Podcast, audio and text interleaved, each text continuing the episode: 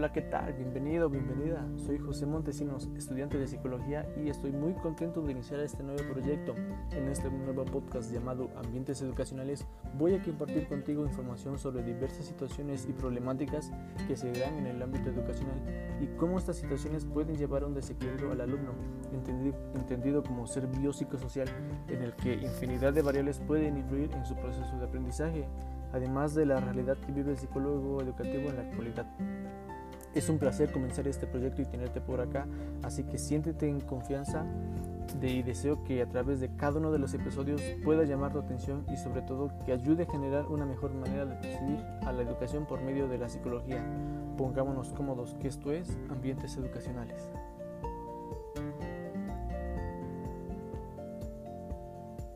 En el día de hoy hablaremos de algunas pautas de crianza y desarrollo socioafectivo en la infancia, y para lo cual nos basaremos, nos basaremos en investigaciones de algunos autores que han realizado diversos estudios en familia sobre sus modelos, valores y sobre sus normas, esto en relación al desarrollo de sus hijos y para empezar tenemos a Solís Cámara y otros que en el 2007 definieron la crianza como las actitudes y comportamiento de los padres a partir de este concepto nos damos cuenta que principalmente las interacciones que se dan en la familia influyen en el desarrollo de la infancia, ya sea para bien en donde los hijos conviven y se desenvuelven de manera positiva en su ambiente o por el contrario, se hacen algunos desajustes psicológicos que repercuten negativamente en la interacción con su medio. Lo cierto es que muchos de los padres de familia ni siquiera tienen idea de, que la forma en cómo crían a sus hijos pueden tener distintas consecuencias en el futuro. Nadie sabe cómo ser un buen padre, ¿no lo crees? Centrémonos ahora en qué pasa con aquellos padres que por diversas circunstancias no se encuentran con una adecuada salud mental y tienen problemas como la depresión y el estrés, que dicho sea de paso, son algunas de las cuestiones que afectan a nuestra sociedad en estos tiempos. Dichas alteraciones de la salud mental pueden afectar los estilos de crianza y las relaciones con los hijos. Tal es el caso de autores como Gracia, Lila y Musito, que en 2005 hallaron relación entre el rechazo parental percibido por el hijo y el ajuste psicológico y social en relación al afecto y la indiferencia por los padres. Por su parte, Bradley en el 2000 planteó que la falta de afecto, del afecto negativo o la desaprobación se relaciona con problemas de autoestima y psicopatología infantil. De forma individual también puedo afirmar estas pautas ya que en, algún semestre de la carrera realicé una investigación sobre la conducta antisocial en adolescentes y su falta de afecto emocional por parte de los padres que, bueno, aunque no la pude aplicar debido a la reciente cuarentena, sí logré determinar que hay una relación entre estos dos factores de riesgo. El afecto negativo predice una conducta agresiva y problemas de comportamiento,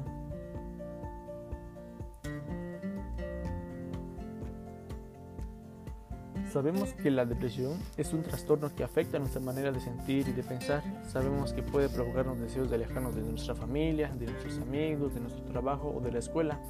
Es capaz, es capaz de hacernos perder el sueño, el apetito y quitarnos el placer de realizar actividades que antes nos gustaban.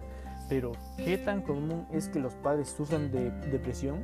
De acuerdo con la Academia Estadounidense de Pediatría, este trastorno afecta entre un 2% a un 25% de los padres durante el embarazo de su pareja o durante el primer año después de parto.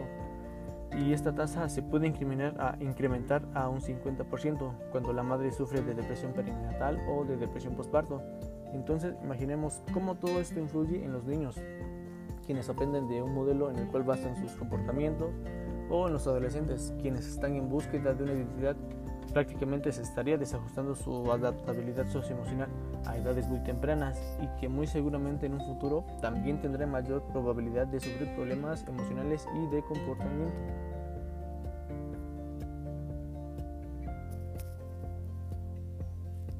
Ahora, ¿qué sucede con el estrés? Este sobreesfuerzo en nuestras actividades mentales, que es generado, generado por problemas laborales, económicos e incluso por conflictos familiares, también afecta a las pautas de crianza. A veces por estar pensando en el trabajo o en las tareas no nos damos el tiempo suficiente para tener momentos de calidad con la familia. Nos la pasamos alterados, de mal humor y lo peor es que a veces nos desquitamos con personas que no tienen nada que ver con la situación, con personas como los hijos. Si de por sí lidiar con la crianza de los niños es todo un reto para los papás, ¿Te imaginas lo complejo que esto se vuelve para alguien con hijos que tengan alguna discapacidad? O si tú vives en esta situación, ¿qué tan estresante te resulta? Porque al tener un hijo con distintas condiciones, los cuidados se tornan más complicados, los estilos de afrontamiento ante la discapacidad del hijo tienen que ser más tolerantes y es cuando tocamos temas como las necesidades educativas especiales. Y precisamente hay investigaciones como la de López, Clifford y otros que en 2008 encontraron que los padres de niños con discapacidad presentan niveles de estrés mayores dependiendo de la situación que tengan.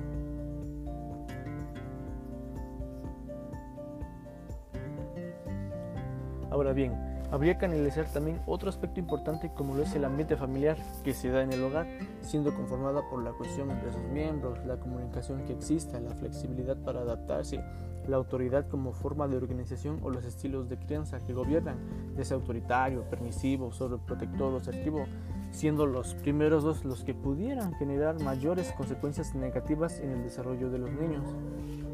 La, la historia de cómo se creó la familia de igual, manera, de igual manera puede tener todo un trasfondo que explica muchas cosas. Hay un concepto denominado como transmisión generacional, el cual hace referencia a la repetición transgeneracional de pautas relacionales. En otras, en otras palabras, dice que el pasado puede influir en el presente de una familia y lo vemos cuando, por ejemplo, los, papás crían a sus hijos con mano dura porque sus miembros, sus mismos padres los criaron así y creen que no hay otra forma de hacerlo, ya que esos modelos relacionales se aprenden y una vez que las personas construyen una nueva familia, pueden tratar de reproducir los roles que han conocido y con los que han aprendido a relacionarse o en este caso a criar. Ya para terminar y teniendo en cuenta estas problemáticas, queda demostrado lo fundamental que resultan las campañas que promueven la salud mental para sensibilizar, a los padres o tutores sobre su rol en la vida infantil y propiciar una crianza que favorezca el desarrollo socioafectivo en los niños.